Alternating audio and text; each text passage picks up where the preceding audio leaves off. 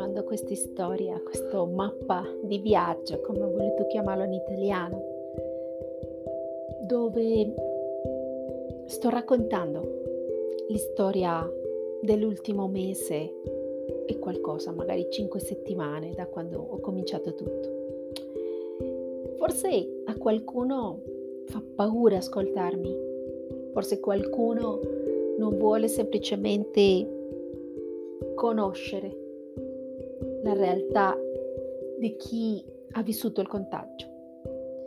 Però sento che sapere di più, essere informati da altri e non soltanto da telegiornali e mezzi e mass media che pubblicano dati e percentuali soltanto di disastro e di angoscia. Magari ascoltare altri punti di vista può essere una maniera saggia di capire cosa sta succedendo in realtà nell'umanità o magari cosa sono pronta o pronto a vivere in questo momento. Sto guardando l'orologio e sono le 5.55 di un giorno 14 di un anno 14.5 di un anno 5. Quindi in questo momento 5, benvenuti al mappa di viaggio di un contagio annunciato.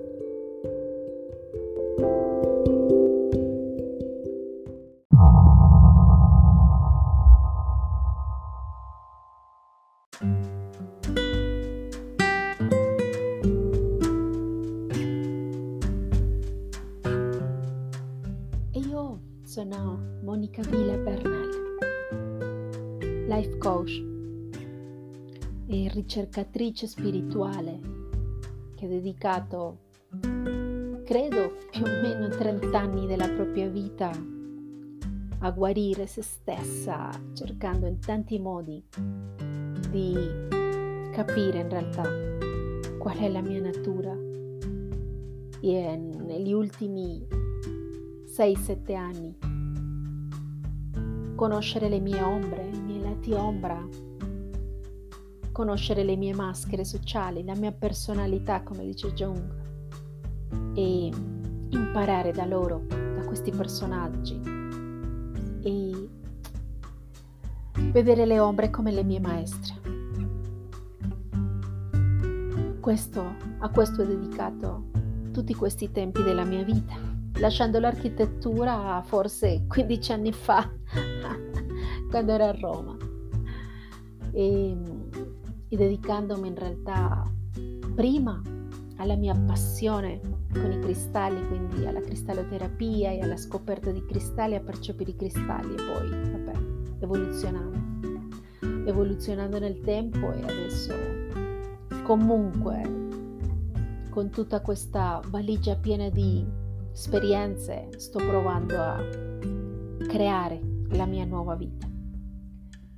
E quindi tornando all'istoria che ho lasciato nel pre- precedente capitolo, anzi nel precedente episodio, non so se si dice così in italiano. Qua oggi mischieremo o in questi racconti mischieremo un po' di parole sicuramente perché ormai dopo otto mesi qui a Bogotà e comincio un attimino a dimenticare questa lingua che tanto amo. E dicevo che parlavo un po' dell'istoria, come è nato tutto questo. E siamo rimasti nel momento in cui dopo l'intervento e ovviamente con, eh, con le ferite e con la massima attenzione ovviamente del post operatorio, eh, trovandomi benissimo dopo l'intervento perché sei giorni mm, mi sentivo forte, diciamo che sì, forte a modo mio, però eh, diciamo che non sentivo la debolezza, ecco. Invece quel giorno decido di uscire per la prima volta dopo l'intervento camminare perché mi aiutava l'infiammazione e sentendomi appunto forte vado a chiedere aiuto al mio parrucchiere per poter lavarmi i capelli perché dopo l'intervento io non potevo alzare le braccia e non potevo fare sforzi. Ancora adesso non è che li posso fare tanto, è già passato un mese e qualche giorno dall'intervento. Ma eh, non so se proprio lì in quello spazio, grazie a questo corpo infiammato e debole comunque che io non volevo o non capivo bene lo stato in cui si trovava, non lo so se è stato lì il contagio, perché comunque le mascherine ce le avevamo tutti. Io non avevo quella N95, avevo quella normale perché mi serviva per respirare un po' meglio nel camminare. Oppure nel pomeriggio quando sono andata a trovare al mio medico e a farmi medicare, in quel caso sì avevo eh, la, la mascherina N95, quindi in questo momento solo so che è stato quel giorno e lo so perché ormai ho cominciato a riconoscermi e riconoscere questo corpo con le proprie trasformazioni, ma anche quando ci sono agenti esterni ambientali che fanno sì che il mio corpo cominci a manifestare sensazioni diverse a quelle quotidiane. E quel giorno, la sera, ho cominciato a sentire la fronte un po' strana, un pochino di congestione. Ed è stato il primo momento in cui soffiandomi il naso ho visto dei coaguli. Coaguli che magari, sì, quando abbiamo l'influenza piccola o quando ci soffiamo tanto il naso, qualcosina esce, quindi non è niente di grave. E il giorno dopo ho cominciato a sentire dei caldi, calori molto strani nel corpo, soprattutto nella parte del, del torax. Il mio torace stava comunque infiammato grazie all'intervento, purtroppo non, non potevo capire bene di cosa, cosa stava accadendo in me, ma sono stati da quel martedì al sabato soprattutto giorni di caldo estremo, dove mi chiedevano di misurare la febbre, ma non avevo una febbre che superasse i 36,7, 36,8, quindi in realtà non era febbre per la medicina, ma per me erano caldi fastidiosi, insopportabili. Non avevo altri sintomi. Sabato invece ho cominciato a sentire a tutti gli effetti un'influenza. Quando ti senti che non hai energia, senti gli occhi caldi e strani, senti la mancanza di forze, insomma, quando, quando senti di avere un'influenza. E io ho cominciato a parlare con la gente che mi chiedeva com'ero, come mi sentivo. Ho cominciato a dire quello che sentivo e mi dicono vai a farti la prova perché strano che dopo l'intervento che sei uscita così bene senti questi problemi. E io ho cominciato a fare resistenza, lo so, a, que- a, farmi la prova perché mi sembrava strano. Tutti dicono che quando lo prendi stai così male, com'è che io non mi sto sentendo così male? Diceva una voce dentro di me. Eh, I caldi sono finiti proprio quel sabato, quindi questi calori fortissimi e chiedendo in meditazione alle mie guide, ai miei angeli, gli arcangeli, subito l'arcangelo Michele mi ha detto stiamo vivendo una purificazione energetica. E quindi ho detto, ah ecco, adesso capisco perché ho questi calori strani e il mio corpo semplicemente è entrato in connessione con queste tempeste solari o con questa purificazione energetica. Non c'è niente di grave. Domenica, non avendo i calori, comunque mi sentivo non in forma per uscire. E lunedì è successo quasi il primo episodio strano. Lunedì, no, martedì.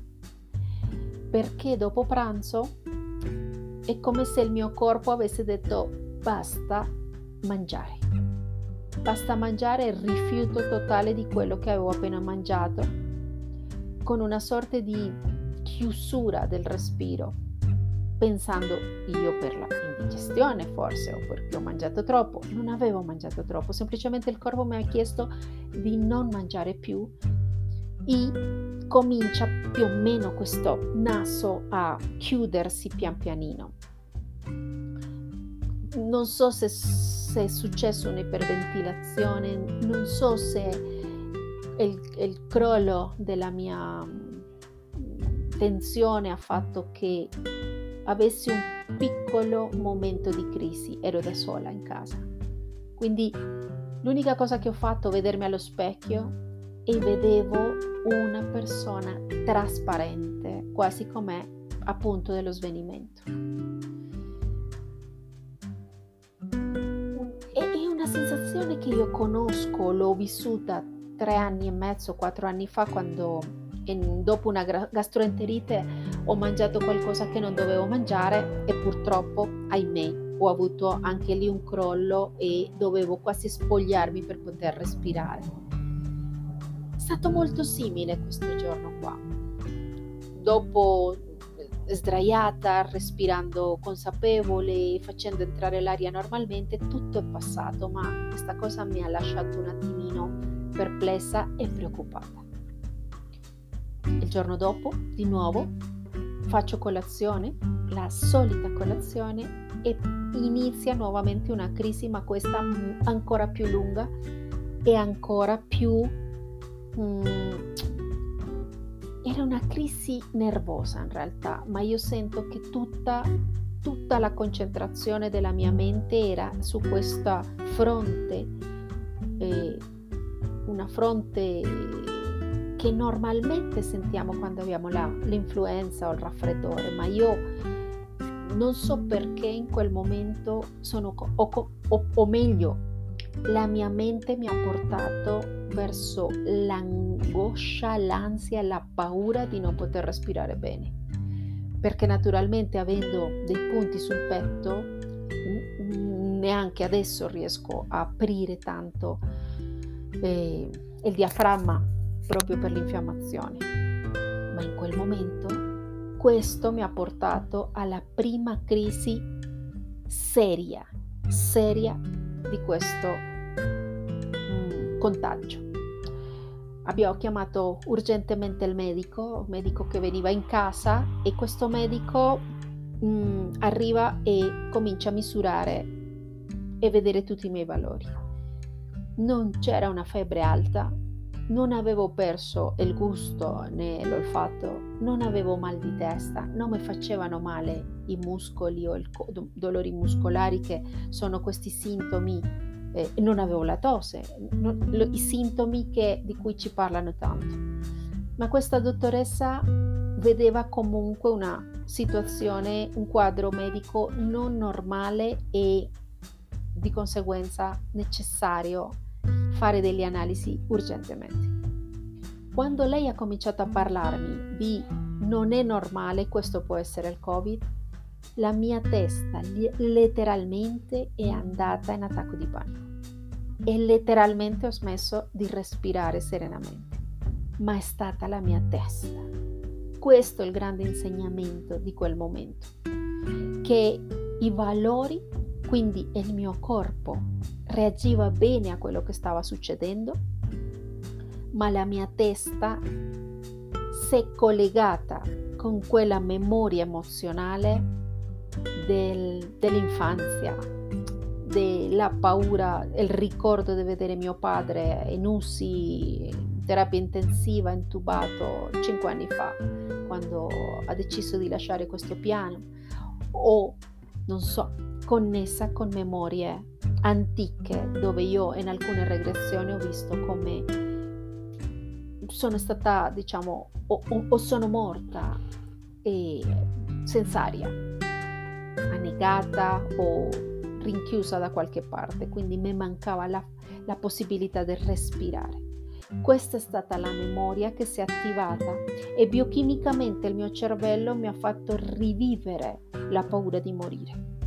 Adesso lo dico in questo modo perché ho fatto una ricerca importantissima in questi tempi, guardando scientificamente dentro di me, chimicamente dentro di me, cosa era accaduto in quella ora, adesso penso un'ora, di attacco di panico, dove A un certo punto ho chiesto alla dottoressa di chiamare un'ambulanza perché stavo morendo, ma per lei non era così.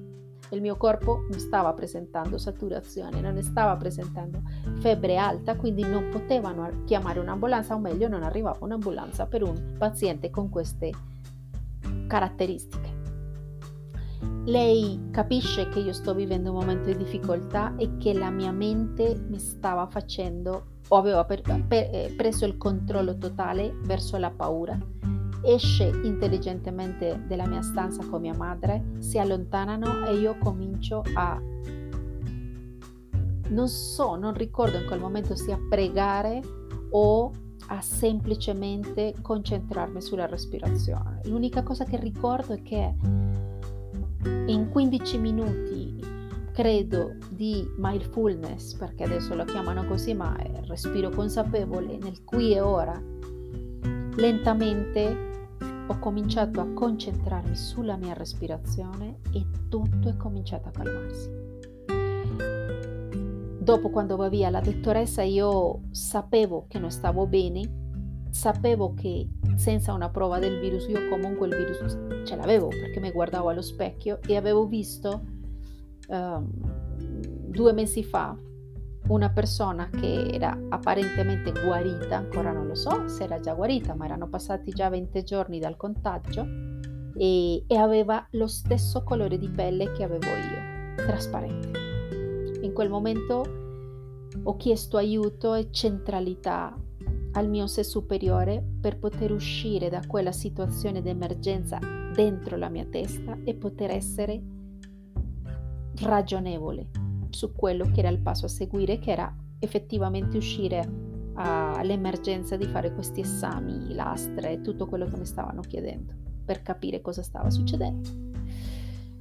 Dopo un po' eh, di questo respiro consapevole e mi danno un, delle gocce che mi, mi aiutano a, a, togliere la congestione del naso e l'aria empieza a, comincia a entrare un pochettino più sì, in profondità, però lo stesso la congestione c'era.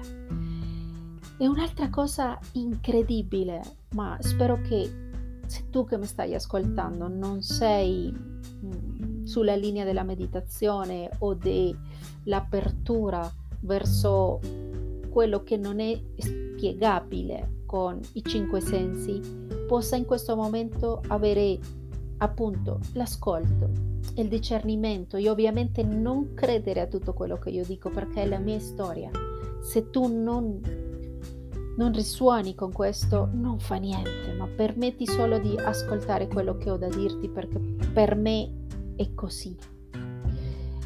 Io sento di aver attivato in quel momento quello che mi stavano succedendo erano onde e onde e onde di energia che entravano al mio sesto chakra. Erano, a parte la congestione nasale, erano energie fortissime che entravano al mio terzo occhio e dopo passavano verso il centro del cervello, quindi io credo la pineale o l'ipotalamo in questo momento o il, o, il, o il, mio cervello limbico, non lo so dire, io solo so che in quel momento sentivo talmente forte queste onde d'energia che mi, mi hanno spaventato.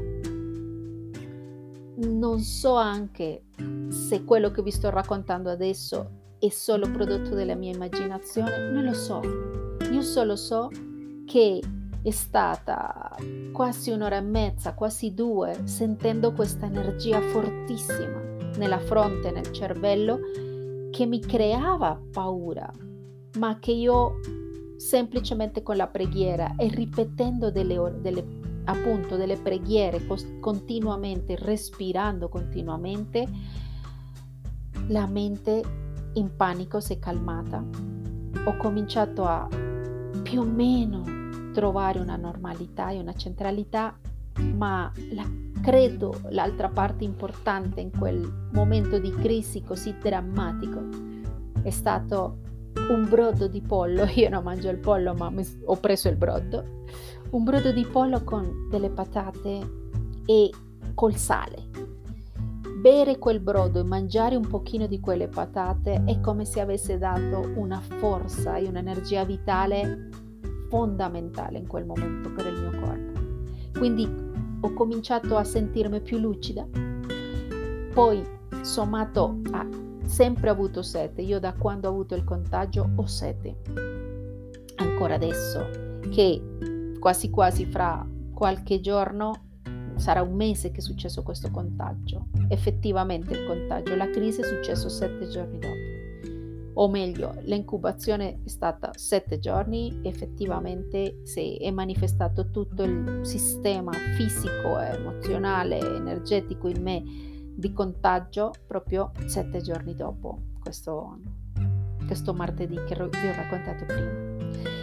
E pensandoci bene, ripeto, non so quanto tempo è passato perché io avevo tutto il mio focus nel riprendere le mie energie e uscire da quello stato di paura estrema a morire di cui mm, adesso l'ho collegato appunto con queste memorie antiche. E pian pianino il mio corpo comincia a rispondere grazie a questo brodo di pollo, quel sale, e poi questo siero da bere che ha lasciato la mia dottoressa mh, mm, per, per potermi riprendere, idratare e sicuramente dare un'energia diversa con questo, appunto, con questo liquido. E pian pianino tutto comincia a tornare alla normalità. Io comincio a guardare lontano, in natura, a calmarmi e finché ho detto a mia madre sono pronta per uscire. Finalmente un po' di forza. Prima non avevo nulla e l'attacco di panico mi ha tolto tutte le energie perché sappiamo che il cortisolo e tutta quell'adrenalina del, del, del, dello stato del fuggire o di lottare normali nell'essere umano ci toglie tutta l'energia quando abbiamo un attacco di panico e così, così mi sentivo. Quindi due ore per riprendermi da, queste, da questo stato, dopo finalmente riesco a uscire, è incredibile, non, trovava, tro, non si trovava neanche il taxi, non si trovava il trasporto per andare qua vicino a fare le analisi, ma alla fine l'abbiamo trovato e sono arrivata in quel posto dove per fortuna o dei servizi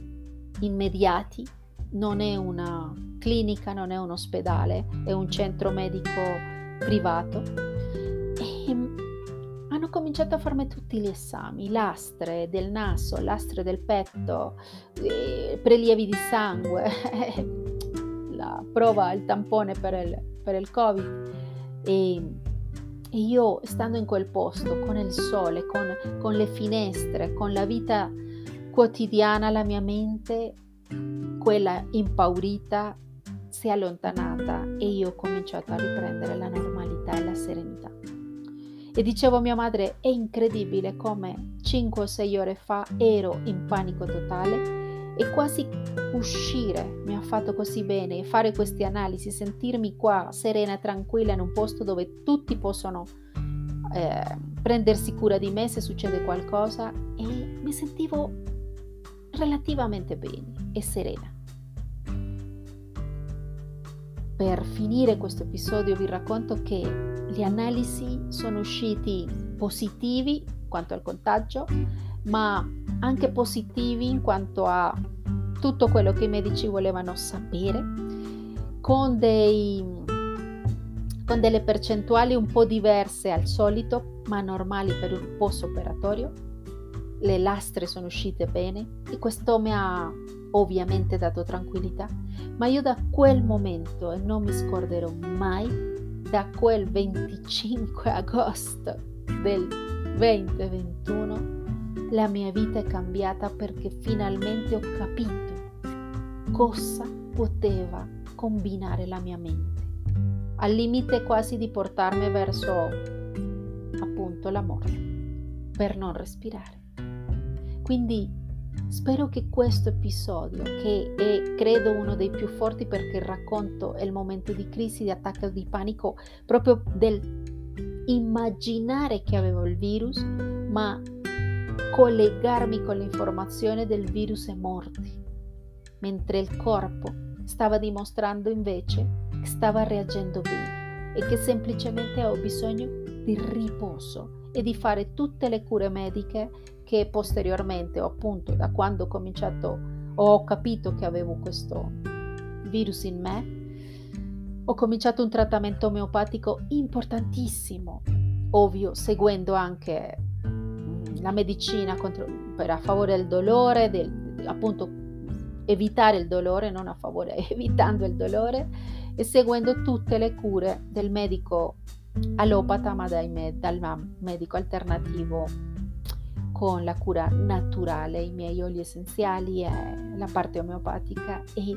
da quel momento ho cominciato a dormire tra 10 ore e mezzo e 11 ore a notte. Ed è una cosa incredibile perché grazie a quello, secondo me, il corpo ha avuto il tempo per riprendersi. E qua cominciamo poi nel pro- nella prossima storia raccontare la difficoltà comunque di essere isolati dal mondo in una stanza dove non puoi assolutamente uscire perché puoi contagiare il resto dell'umanità. E questa è un'altra storia. Io sono Monica Sita, spero che questo mio racconto possa portarti verso una consapevolezza diversa e l'importanza della respirazione, del respiro consapevole, della meditazione, del mindfulness, co- chiamalo come vuoi, ma di avere il controllo assoluto del tuo centro e della tua coscienza in un momento di grande difficoltà e di crisi. Alla prossima!